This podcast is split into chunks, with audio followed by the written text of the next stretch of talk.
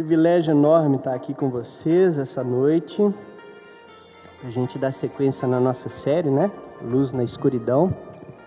E eu queria ler com vocês hoje o Evangelho de João, no capítulo 1, a partir do verso de número 9.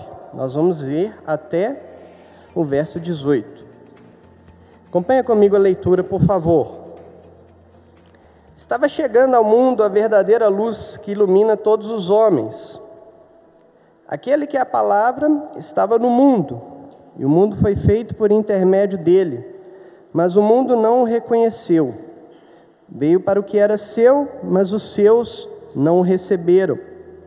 Contudo, aos que o receberam, aos que creram em seu nome, deu-lhes o direito de se tornarem filhos de Deus, os quais não nasceram por descendência natural, nem pela vontade da carne, nem pela vontade de algum homem, mas nasceram de Deus. Aquilo que é a palavra tornou-se carne e viveu entre nós. Vimos a sua glória, como do unigênito vindo do Pai, cheio de graça e de verdade. João dá testemunho dele. Ele exclama: Este é aquele de quem eu falei. Aquele que vem depois de mim é superior a mim, porque já existia antes de mim. Todos recebemos da sua plenitude graça sob graça, pois a lei foi dada por intermédio de Moisés, a graça e a verdade vieram por intermédio de Jesus Cristo. Ninguém jamais viu a Deus, mas o Deus unigênito, que está junto do Pai, o tornou conhecido. Ao pensar nesse texto, eu lembrei de uma pergunta que me fizeram uma vez. Se Deus existe, por que, que ele não aparece? É, um colega meu de trabalho, ele se diz ex-evangélico. Ele fala que ele é ex-evangélico, né? Até isso agora a gente tem, né? Ele fez essa pergunta: seria tão mais fácil, né? Se Deus existe, por que, que ele não vai lá e faz uma mensagem assim nas nuvens, escreve: Eu estou aqui, eu existo, né? Aí todo mundo ia saber que ele existe, todo mundo ia ver, né? Deus. Por que, que ele não se manifesta? Por que, que ele não vem ao nosso encontro? Por que, que ele não aparece aqui, ó, como uma pessoa e a gente pode conversar com ele, né? Pode tocar nele? Nós realmente Deus existe. E, essa questão, por mais banal que ela pareça ser, na verdade é uma das questões fundamentais da humanidade. Afinal de contas, se Deus existe, há um jeito certo de se viver. A gente não pode viver a vida de qualquer maneira, de qualquer jeito. Há uma forma correta de se viver. Há um padrão, e é o padrão de Deus, ao qual devemos nos encaixar. Mas aí tem um problema. Né? Quem que poderia ser um grande exemplo de vida, a maneira de Deus para nós? Então, todas essas questões são questões que me vieram à mente à medida que eu, que eu ia pensando no texto. E eu acho que o texto, de fato, ele responde essas questões para nós. Então, o João diz assim: que a luz verdadeira, que estava chegando ao mundo a verdadeira luz, que ilumina todos os homens. Né? E quando ele fala de luz verdadeira aqui, ele está falando, ele quer trazer a ideia para nós de luz original, a luz que origina. Né? É, ele não está querendo necessariamente dizer que as demais luzes como por exemplo, os profetas do Antigo Testamento, eram luzes falsas. Mas, ele, mas a, a ideia aqui é mais ou menos é semelhante à luz solar. Né? Ela, o sol tem seu brilho, mas durante a noite nós vemos o brilho da lua. Mas o que, que a luz está fazendo? Fazendo? Ela está simplesmente refletindo a luz solar. Não quer dizer que a luz da luz seja falsa, mas é um reflexo da luz verdadeira. Então é isso que ele está falando, que essa luz que veio é a luz original.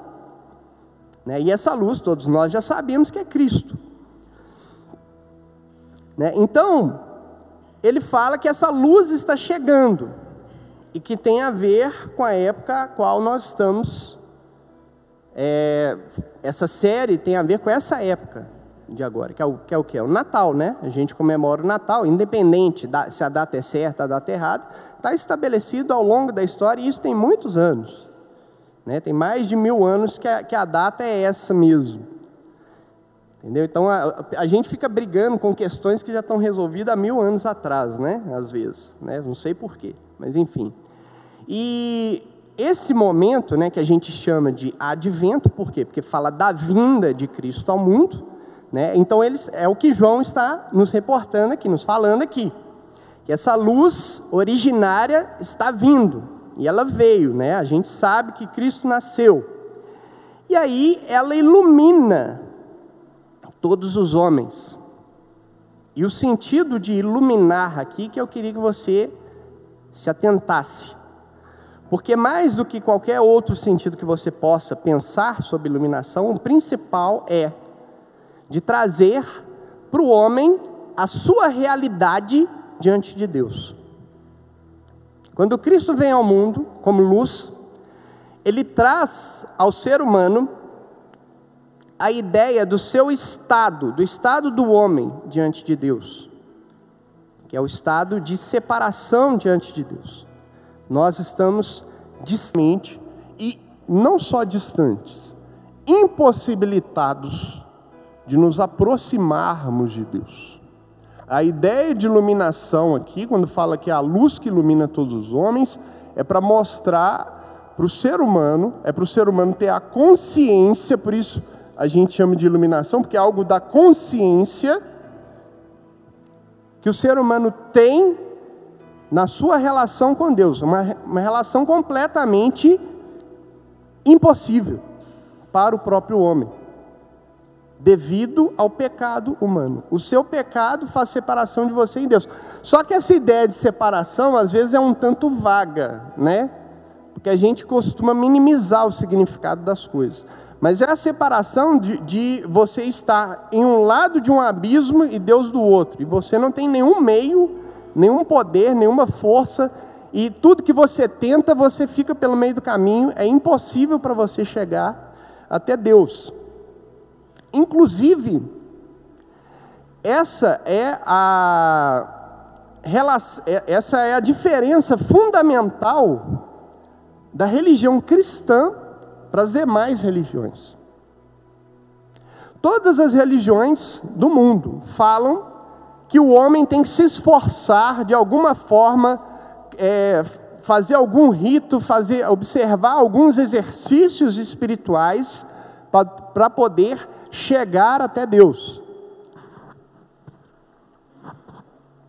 O cristianismo simplesmente vira e fala: não, tem nada que você faça que, é, que seja possível para você chegar até Deus. Nenhum exercício, nenhuma força, nenhum poder, nada que você por si mesmo consiga fazer e que se aproxime de Deus.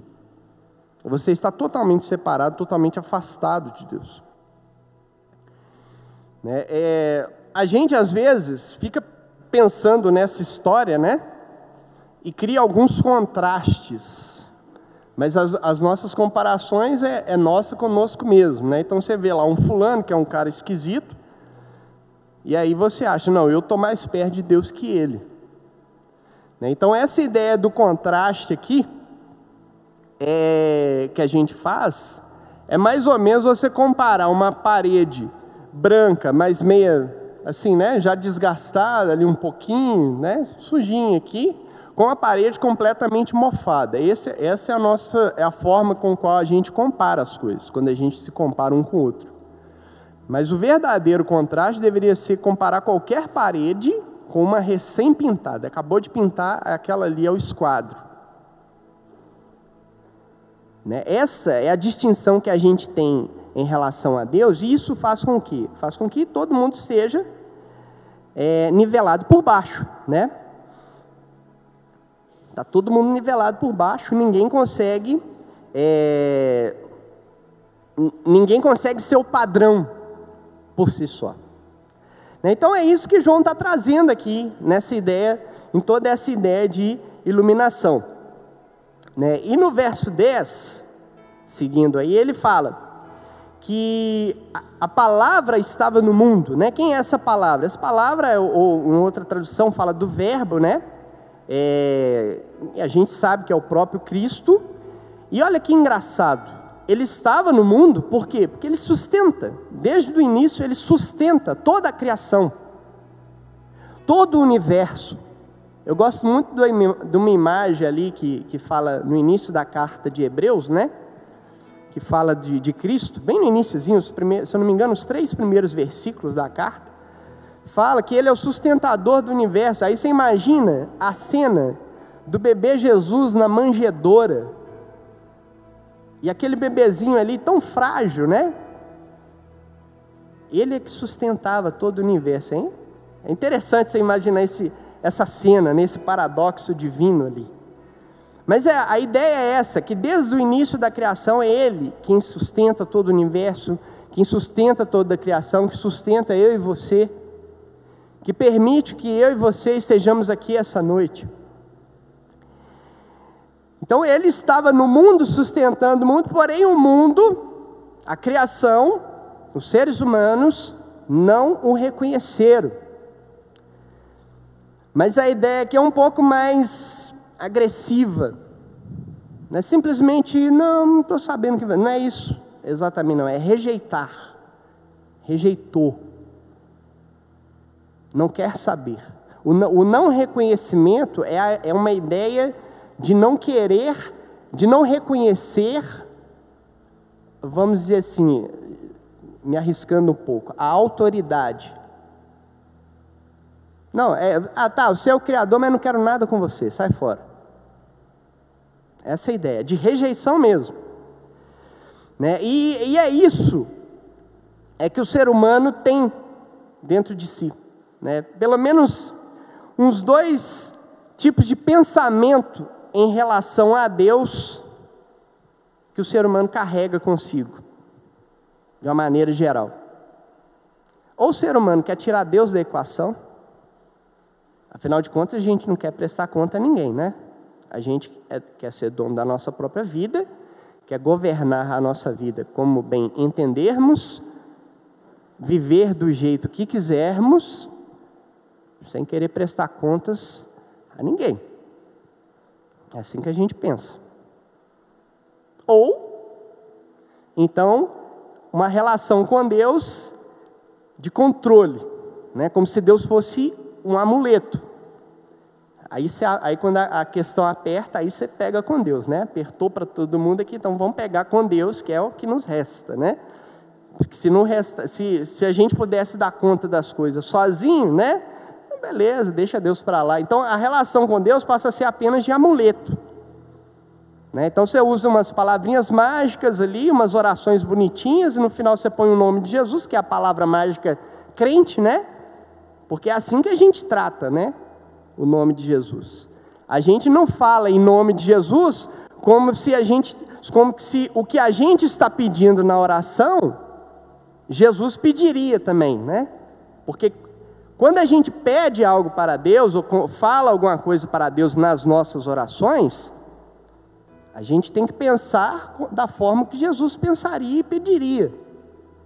Mas não, a gente pede qualquer coisa, de qualquer jeito, e usa o nome de Jesus como se o nome de Jesus fosse uma palavra mágica, fosse um abracadabra. É assim que a gente relaciona, entendeu? Então Deus vira um amuleto para você. Ele não é uma, não é uma relação é apenas mágica. Né? Então, é, em geral, essa é a forma com a qual lidamos com Deus.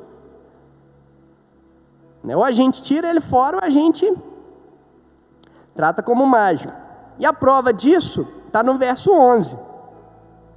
Né? Por quê? Porque a luz veio para o que era seu, né?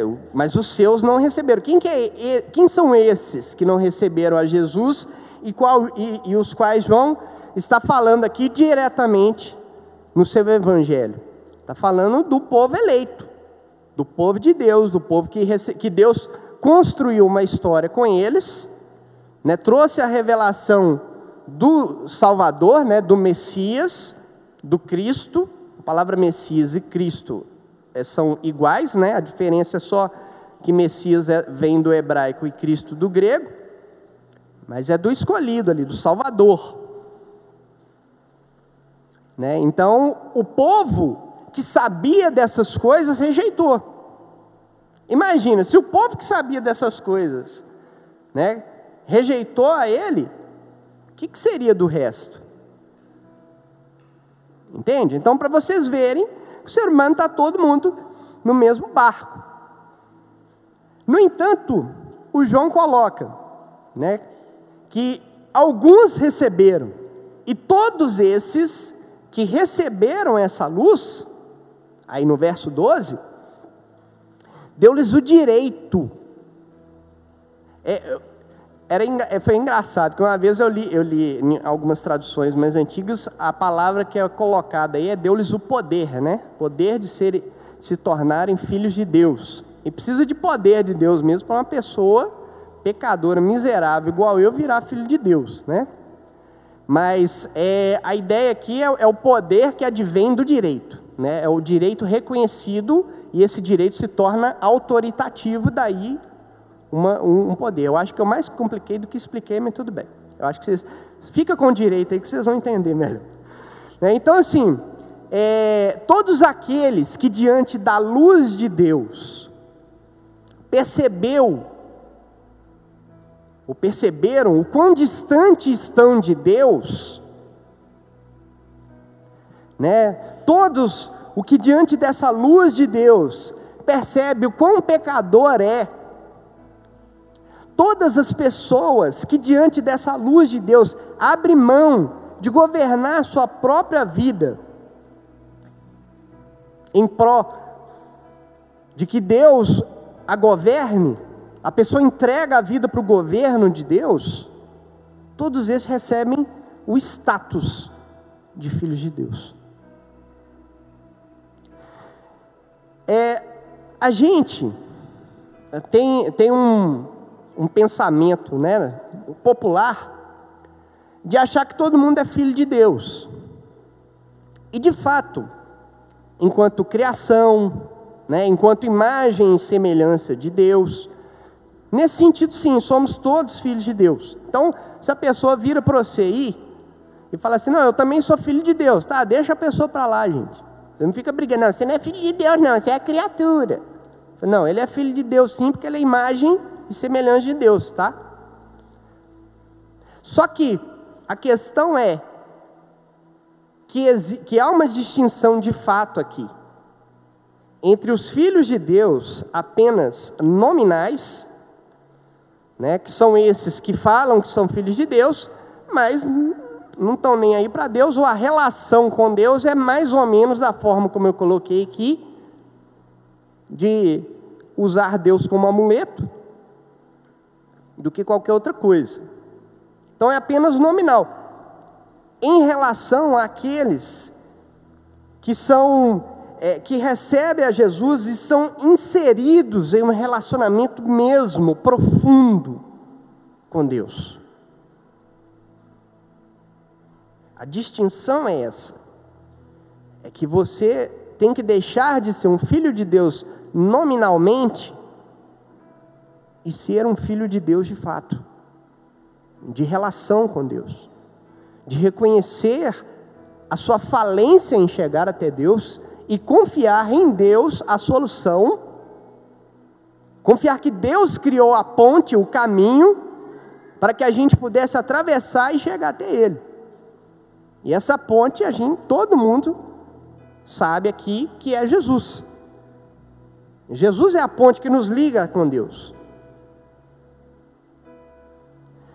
Né? Então, é, o que, que significa então, nesse sentido, receber a Jesus.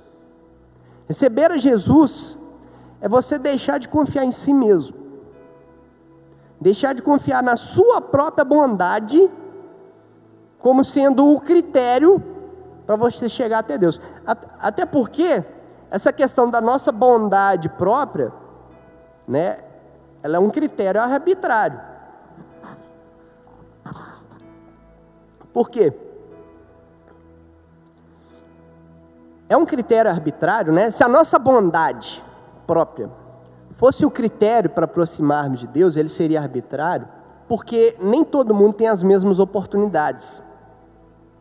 É claro que com isso eu não estou falando que somos simplesmente frutos do nosso meio, frutos do meio ao qual vivemos, em que pessoas em situações de vulnerabilidades elas não são responsáveis por suas ações simplesmente porque estão em uma situação pior do que, por exemplo, a nossa. Eu não acho isso. Mas eu acho que, de fato, o meio tem uma grande influência na nossa formação, sim. Né? Bons pais, boas mães, por exemplo, Influenciam no caráter de seus filhos? Sim. Só não acho que a questão é tão reduzida, nem a um e nem a outro ponto. Há uma complexidade aí. Né? Então, por isso que a sua bondade não é o critério. Assim, é, o que, que acontece? Todo mundo, então, é nivelado por baixo. Por quê? Porque o melhor de nós não chega aos critérios de Deus. Porque os critérios são dele, os critérios são de Deus. E o melhor de nós não chega nem perto. Não constrói alguma coisa sólida e suficiente para chegar até Deus. Ninguém. Nenhum ser humano, né? A Bíblia fala disso, todos pecaram. É, então, é, o verso 13 deixa isso bem claro para nós. Né, que todos que receberam a Cristo não nasceram é, é, por descendência natural, nem pela vontade da carne, e nem pela vontade humana. Então não é a vontade potencializada do homem que o leva até Deus. Não é você ter uma vontade enorme, se eu tenho uma, eu tô com uma vontade assim enorme de chegar até Deus, não vai chegar. Não é isso. Não é não é a sua vontade que faz você chegar até Deus. É, então, é, só quem nasceu de Deus é quem chega até Deus. Né? E aí, o que é nascer de Deus? Mais uma vez, é entender a sua distância e incapacidade de chegar até Ele. E confiar somente em Jesus como o único meio para alcançarmos a Deus. É Jesus quem nos leva até Deus. Isso é que é nascer de Deus. É você ter essa consciência. Eu, eu não vou chegar lá mas Deus vai me levar até lá, em Cristo. Eu não posso, não há um passo meu que contribua na caminhada para eu chegar até Deus. É Deus que faz todo o movimento em vir ao meu encontro e me levar até lá, até Ele.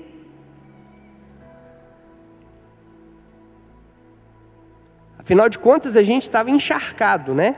Nas trevas.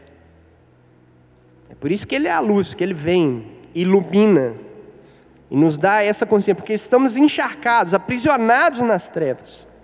E Ele vem ao nosso encontro e nos arranca. O, o, quando fala lá, né, nos transportou do império das trevas, a palavra transportou parece só que ele chega lá com o ônibus, abre a portinha, todo mundo entra e vai, né? Mas, não, é a ideia de, de um resgate você estava preso, amarrado completamente. Ele chega lá e te arranca das mãos do, do império das trevas e te coloca no reino da luz, para fazer esse contraste.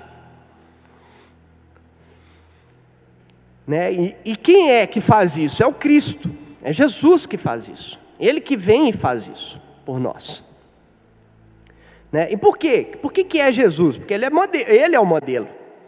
Lembra que eu falei, ah, mas quem é o modelo? Quem seria um modelo de imitação da vida segundo a vontade de Deus? É Jesus é o modelo. Né? O verso 14 deixa isso claro para nós. Né? Quando João fala assim, vimos a sua glória, né? É, a, gente entende a palavra glória como se fosse algo, né, uma experiência do, do êxtase, né, do místico ali. Mas o, o que o João quer dizer aqui, na verdade, não é, não é nem tanto aquela experiência do Monte da Transfiguração, mas tão somente a vida e as obras de Cristo, enquanto passou por essa terra. É na vida de Cristo, no, seu, no comportamento de Cristo, é que é refletida essa glória de Deus. A glória de Deus é vista na vida de Jesus. Né? Então, é por isso que ele é o modelo. Ele que expressa, é Jesus quem expressa exatamente quem Deus é. Quando é, é, o Felipe pergunta, no final do mesmo evangelho de João, é, mostra-nos o Pai, isso nos basta, Jesus dá um. Pô, Peraí, mas como assim? Você está andando esses anos todos comigo, e aí você vem aqui agora e me pergunta: mostra-nos o Pai, isso nos basta? Cara, quem vê a mim vê o Pai. Ué. É um Jesus bem mineiro, né? Quem vê a mim vê o Pai, uai. Né? Quem olha para a vida de Jesus e para o comportamento, como Jesus era, como Jesus se comportou aqui, isso é a demonstração de quem Deus é. É por isso que Cristo é um modelo. Né? E aí, quando ele fala assim, no final desse verso 14, né, que Jesus era cheio de graça e de verdade, cara, essa expressão ela é, ela é ligada lá no Antigo Testamento, com aquele episódio em que Moisés vira para Deus e fala assim: Eu queria ver a sua glória. Não é assim que Moisés pergunta? Aí o que, que Deus responde? Deixarei passar por você a minha bondade. Aí você dá a sensação, não, a glória eu não deixo, eu deixo a bondade. Não, não é isso não. É que a bondade de Deus é a glória de Deus. Né? Então, é, esse cheio de graça e de verdade tem a ver com, com o próprio nome de Deus, que é verdade e graça. A palavra graça, na verdade, se você entendê-la como misericórdia da parte de Deus, né, é, é um apontamento para essa misericórdia de Deus. É aí que você vai entender. Porque quando Deus passa por Moisés, Deus exclama assim: Senhor, Senhor, Deus compassivo, misericordioso, paciente, cheio de amor e de fidelidade, que mantém o seu amor a milhares e perdoa a maldade, a rebelião e o pecado. Essa graça e verdade a qual Jesus era cheio está remetendo a essa, é, é, é como se a gente descompactasse né, essa, essa expressão menor aqui para essa expressão maior do próprio nome de Deus.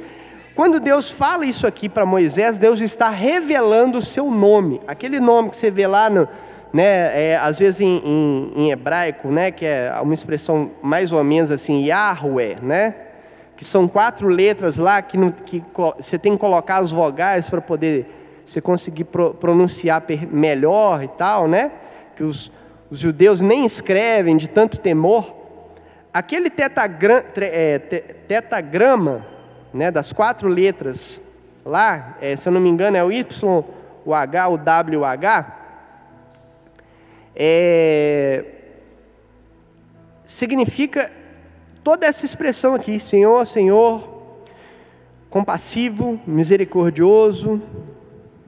Né? Então, é tudo isso aqui foi manifesto na vida de Cristo. Né? Então, essa graça e essa misericórdia, essa graça e essa verdade é a expressão da bondade e da misericórdia de Deus, de quem Deus é, do caráter de Deus. Então é como se João tivesse falado, falando aqui o seguinte: e vimos todo o caráter de Deus expressado em sua vida. É isso. Né? Então, é... Cristo é o próprio Deus encarnado. Né? É o Deus que veio ao encontro do ser humano perdido. Né? E aí, o outro João, no verso 15, né? o João Batista, né? que é engraçado, eles fazem a confusão de. O João está falando do João, mas peraí, qual João que é? Né? Às vezes você se perde. Não, mas esse João aqui, quando ele fala assim, ó, João dá testemunho dele, o João evangelista está falando do João Batista. Né? E, e, João Batista faz a exclamação: ó, tá vendo esse cara aí, que, é, que é a luz do mundo? Ele é o cara que eu estava falando para vocês, que viria, e que eu falei que é maior do que eu, por quê? Porque ele já existia antes de mim. Então João Batista está afirmando aqui, ó, ele é Deus. Ele é Deus. Né? Então Cristo é homem. E Deus também. Mas não é um híbrido, tá? Não faça essa confusão, que muita gente às vezes faz. Né? As pessoas acham que Jesus é uma mistura de Deus com homem, mas isso aí não dá um Deus completo, dá um semideus, né? Os gregos é que pensavam nessa forma. Né? Jesus ele é um homem completo e um Deus completo. É 100% homem e 100% Deus. Como é que a gente explica? Não explica, você só aceita. Porque é, é mistério é assim, você só aceita. Né? Explica para mim o nascimento virginal de Jesus. Meu amigo, só aceita que é melhor, porque não tem como você explicar, não. Afinal de contas, né? Se cremos em Deus, tudo é possível. Porque o próprio Deus, a, pró a própria crença em Deus já abre o leque de infinitas possibilidades. Nós estamos falando de Deus.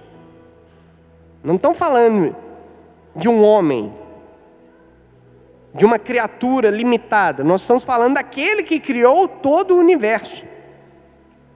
É por isso que é possível, inexplicável, mas crível, racionalmente crível há um, um, um, raciocínio em torno desse pensamento que faz com que ele seja crível, apesar de inexplicável. Entende? Então é isso que nós precisamos, é, é, é por isso que se torna uma questão de fé. Né? Então, quando a, gente, é, quando a gente recebe todos esses entendimentos, né, dessa, magnitude, da, da beleza dessa luz, dessas revelações maravilhosas a respeito de Deus, da Sua obra, da Sua vinda ao nosso encontro, da Sua salvação a nós. Né? É, quando nós recebemos essa a iluminação disso, né? É a mesma coisa do que dizer o que está escrito no verso 16 que todos recebemos da sua plenitude, graça sobre, sobre graça. Então, a partir disso, como que devemos viver? Devemos viver a partir da graça de Deus, desse favor dele, desse movimento dele em nossa direção.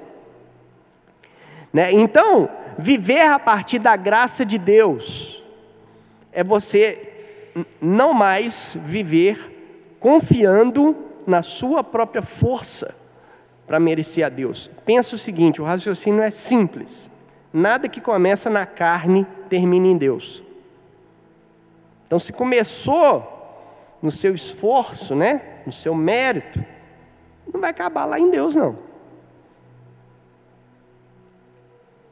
É, no entanto, quando, quando começa a partir da própria graça de Deus, o seu esforço e seu mérito é validado porque você se esforça não para chegar lá, mas porque já chegou. Então você faz por uma outra motivação, que não é para merecer, mas para expressar. Você faz para você manifestar quem Deus é, e não para chegar até Ele. Você já chegou até Ele. Quando você entende que já chegou até Ele, você não precisa se esforçar mais para chegar até Ele, mas tão simplesmente para mostrar quem Ele é na sua vida. É isso que a gente chama de imitar a Jesus. Né? Então, não confiando mais em si mesmo para merecer a Deus, no entanto, você faz porque você é grato a Deus. Mais uma vez, uma lógica simples. Se a sua salvação é pela graça, a sua resposta a essa salvação é por gratidão. É a mesma raiz. A graça você responde com gratidão. Então, tudo que você faz por causa da graça de Deus, você faz em gratidão, não é ingratidão, não, é em gratidão a Ele. Né? E por quê? Porque a lei foi dada por Moisés, mas a graça e a verdade por Jesus. Que, que isso quer dizer? Obviamente não quer dizer que a lei dada por Moisés não continha graça e verdade. Não é isso. É claro que a lei de Deus foi dada por Moisés continha sim graça e verdade. Né? Na, ver, na verdade, a relação de Deus com seu povo sempre foi pela graça. Deus sempre relacionou com o ser humano por sua graça, por, su, por uma disposição que há em Deus de querer relacionar com o ser humano que sempre está virando as costas para Deus, por exemplo. É sempre algo que parte do próprio Deus. Então, sempre na história, Deus sempre se relacionou pra, com, com, com seu povo pela graça. Por isso que não existe esse pensamento que o pessoal sempre fala aí, ah não, o Velho Testamento é o tempo da lei, o Novo Testamento o tempo da graça. Não existe isso, isso não é bíblico. Graça e lei sempre andam juntas. Porque é, é, é, a, a lei, a obediência à lei é uma resposta em gratidão à graça de Deus. Então, essa, essa distinção de Antigo Testamento e Novo Testamento não existe, é, é uma unidade. Graça sempre esteve no Antigo Testamento por todo. Vai ver nas histórias de Deus com o povo de Israel, com Nínive, por exemplo, que nem era povo de Israel, a graça de Deus derramada sobre Nínive na época do profeta Jonas. Por exemplo, a graça de Deus com Davi, que errou tanto, e ainda assim é o cara que é chamado segundo o coração de Deus. É, uma vez eu vi o Clélio falando sobre isso e me impactou muito. Sabe por que, que Davi era o, o homem segundo o coração de Deus? Porque ele sabia ouvir o não de Deus. Quando Deus falava não com ele, ele não lamuriava, não reclamava, ele não insistia, ele aceitava. A primeira vez que Deus falou não com Davi foi quando ele, depois do, do adultério e assassinato, nasceu um filho, né? E logo que o menino nasceu, o menino ficou doente. O que, que Davi fez? Ele orou e jejuou por uma semana. Uma semana. Nem banho ele tomava. Estava lá, clamando a Deus pela vida do menino. Aí Deus levou o menino. E a impressão que o texto dá é que o clamor e o desespero de Davi por causa do menino era tão grande que quando seus Obrigado. Que quando seus súditos chegaram até ele para dar a notícia, né, de que o menino tinha morrido, eles chegaram morrendo de medo, né? Falei, nossa, ele vai, vai aprontar um estardalhaço. É, já que o menino morreu, né? Mas alguém tem que dar a notícia. Aí deram. Quando deram a notícia, olha, seu filho morreu. O que que Davi fez? A reação de Davi foi uma coisa tão estranha que para nós parece que ele foi um cara insensível. Mas ele simplesmente se levantou, falou: "Prepara meu banho, prepara alguma coisa para eu comer que eu estou com fome". E foi. É uma reação chocante. Mas sabe o que é isso? É alguém que aceitou o não de Deus. Davi passou uma semana falando com Deus: salva o meu filho, não deixa meu filho morrer. E o filho dele morreu. E quando ele recebe a notícia, eu entendi, Deus. Vamos lá. Né? Então, é, essa relação da graça sempre esteve presente por todas as Escrituras. Né? E a obediência à lei é o resultado dessa graça operando no seu e no meu coração. Então, o que, que o João quis dizer quando ele faz, parece que ele faz essa distinção aqui, ao dizer que a graça e a verdade vieram por Jesus? Ele não, como eu disse, ele não está falando que não havia graça e verdade na lei, mas é que toda a graça e verdade revelada na lei apontava para Cristo, o qual é a manifestação plena dessa graça e dessa verdade. Né, Cristo é a manifestação plena da graça e da verdade de Deus. E por fim, no verso 18, diz que ninguém nunca viu a Deus, mas Deus existe. Como é que a gente sabe que Deus existe? Porque Jesus mostrou quem Deus é. Olha lá, o Deus unigênito que está junto ao Pai o tornou, tornou Deus conhecido. Mostrou quem Deus é.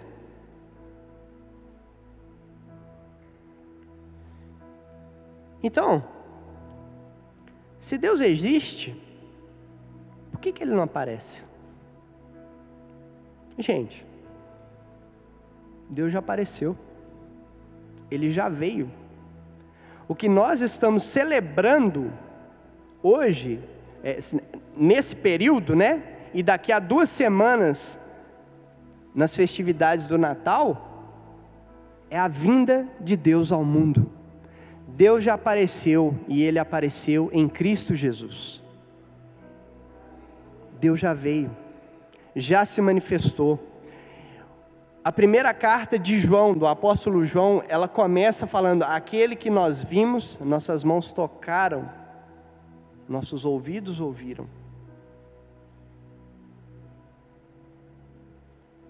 Deus já veio e andou entre nós. Então, meus queridos, que nesse período, eu queria que você conhecesse mais a Jesus. Né? Porque o nosso, se o nosso objetivo é, é imitar, né? o Tiago falou, o Tiago não sei se ele copiou minha pregação, você roubou isso aqui de mim, não foi você, no momento de oração aqui? Não. Né? Ele falou, nós, é, nós somos uma igreja que queremos imitar a Jesus. Mas para você imitar, você tem que conhecer Jesus. Então conheça, leia os evangelhos. Leia sobre a vida de Jesus. Saiba como Jesus andou, como ele reagia, como ele agia. O que tinha no coração de Jesus. Só dessa forma que você vai conseguir imitá-lo. Né? Jesus é o modelo porque ele obedeceu a Deus perfeitamente, então é a Ele que nós temos que imitá-lo. E a gente imita Jesus para poder expressar Deus no mundo, para as pessoas verem, verem, não apenas ouvirem, mas verem Deus na nossa vida. Para que o que a gente, quando a gente falar, o que a gente fale, seja coerente com o que a gente vive ou pelo menos tenhamos uma busca coerente por aquilo que a gente fale.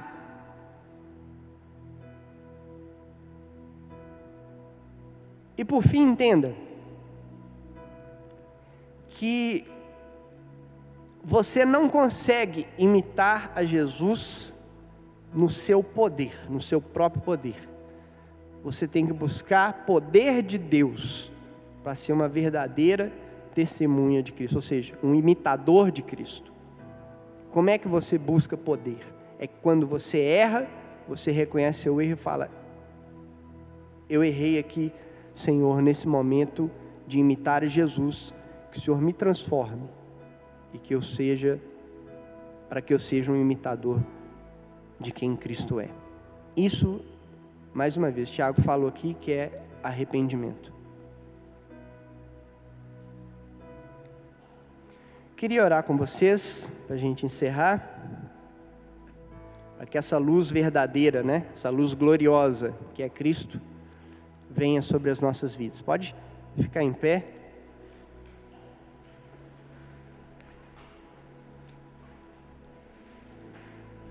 Pai Celeste, nesse momento em que nós estamos contemplando o advento, rememorando a Sua vinda nesse mundo, o Senhor existe porque o Senhor andou entre nós. O Verbo estava com Deus, o Verbo era Deus, e o Verbo habitou entre nós, cheio de graça e de verdade e vimos a tua glória. Glória como do Filho verdadeiro, do mesmo gene, da mesma substância que o Pai. Deus andou entre nós. E é confiados nessa verdade, nessa luz que ilumina as nossas trevas, nessa luz que manifesta a glória do Senhor nas nossas vidas. É confiado Confiados nessa luz que vai iluminar os nossos corações dia após dia, que queremos ser imitadores de Jesus. Para que quando as pessoas olharem para nós, assim como no início ali da igreja, os da cidade de Antioquia olhou para os discípulos de Jesus e, ainda que zombeteiramente, os chamou de cristãos. Zombavam deles, mas ao mesmo tempo reconhecia que eles se pareciam com Cristo.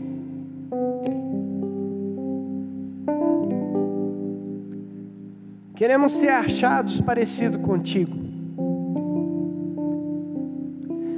mas não de uma forma esplendorosa, tomados por sentimentos megalomaníacos, não, queremos ser achados parecidos contigo nas coisas simples da vida, no ser bons maridos, bons pais, boas esposas, bons filhos, bons trabalhadores, bons patrões, bons estudantes, bons professores. Queremos ser achados parecidos contigo em cada passo das nossas vidas. Mas não também de forma individual apenas, como também comunitariamente queremos ser parecidos contigo.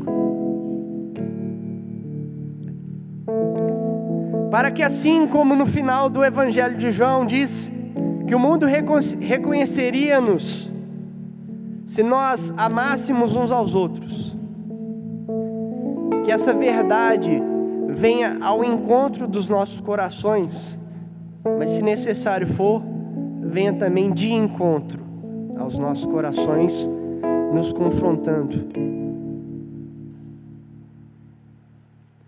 Pedimos isso a Deus por misericórdia do Senhor para nós. Pedimos isso por causa da graça do Senhor, que encharca as nossas vidas antes encharcadas pelas trevas. mas agora estamos sob a Sua luz, e sob a Sua luz, as trevas não podem nos alcançar, só por causa da Tua luz em nós. Queremos então, como o pessoal da Pontezinha cantou hoje de manhã, deixar a nossa luz brilhar para a tua glória, em nome de Jesus.